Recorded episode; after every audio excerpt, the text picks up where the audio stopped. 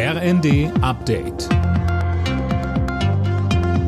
Stündlich neu. Auf den Punkt informiert. Ich bin Finn Riebesell. Guten Morgen.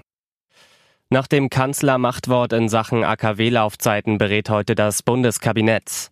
Olaf Scholz hatte ja klargestellt, dass die letzten drei Meiler bis maximal Mitte April weiterlaufen.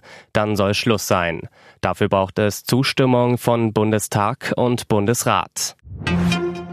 Nachdem Innenministerin Faeser den Präsidenten des Bundesamtes für die IT-Sicherheit Schönbohm gefeuert hat, werden Rufe nach Aufklärung des Falles laut. Schönbohm wird vorgeworfen, indirekt Kontakt zum russischen Geheimdienst gehabt zu haben. Angesichts der Bedeutung der Behörde, gerade im aktuellen Konflikt mit Russland, fordern Politiker parteiübergreifend, dass nun schnell klar wird, wer zu welchem Zeitpunkt was wusste und wer dann was entschieden hat.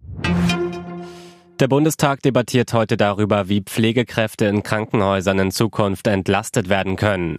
Vorab hat Gesundheitsminister Lauterbach in den Funke-Zeitungen angekündigt, den eingebrachten Gesetzentwurf nachzuschärfen.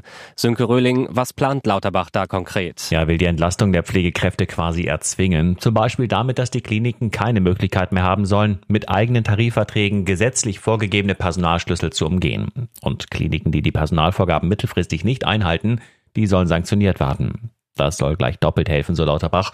Zum einen den Pflegekräften, weil ihre Arbeitsbelastung sinkt, und zum anderen den Patienten, weil die Pflegekräfte dann mehr Zeit für sie haben.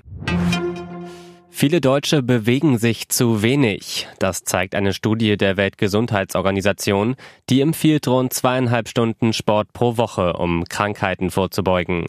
Bei den Erwachsenen in Deutschland verpassen aber über 40 Prozent das Ziel. Bei den Jugendlichen sind es sogar über 80 Prozent. Alle Nachrichten auf rnd.de